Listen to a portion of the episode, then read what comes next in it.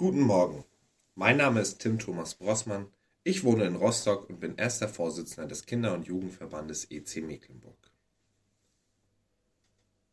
2018 war ich auf meiner ersten Kinderfreizeit.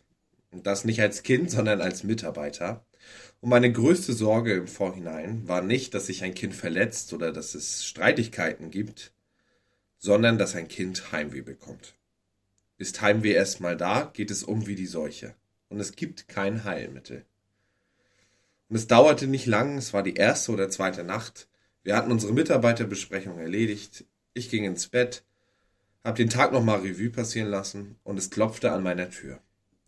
Und alles, was ich beten konnte, war, Herr, lass es bitte kein Kind sein, das jetzt hier klopft. Ich sagte herein und der kleine Luca betrat das Zimmer. Er war acht oder neun.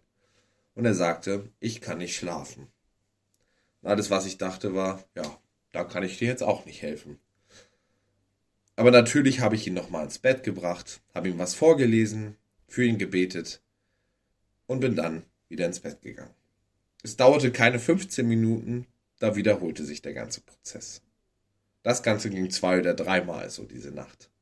Und irgendwann dämmerte es mir, ja, die eine Lösung, die gibt es einfach nicht. Es gibt nicht den Einsatz, den ich sagen kann, damit Luca einfach schläft. Es gibt nicht die eine Geschichte, die ich vorlesen kann, damit Luca kein Heimweh mehr hat. Das Einzige, was seine Angst erträglich macht, ist zu wissen, er ist nicht allein. Die Losung von heute beschreibt eine sehr ähnliche Situation. Der Prophet Jona schreibt, ich rief zu dem Herrn in meiner Angst, und er antwortete mir. Das ist alles, was da steht. Da steht nicht, er antwortete mir, fürchte dich nicht oder ich bin bei dir, sondern es steht, er antwortete mir. Jona brauchte keinen allklugen Rat oder kein leeres Versprechen. Jona reichte es zu wissen, ich bin nicht allein, denn Gott ist bei mir. Ich glaube, wir müssen wieder lernen, dass Gott bei uns ist. Schnell übersehen wir das, überfühlen das, denken wir sind allein. Nein, Gott ist bei uns. Bei dem unangenehmen Telefonat mit Tante Else ist Gott bei uns. Beim schwierigen Gespräch auf der Arbeit mit dem Chef ist Gott bei uns.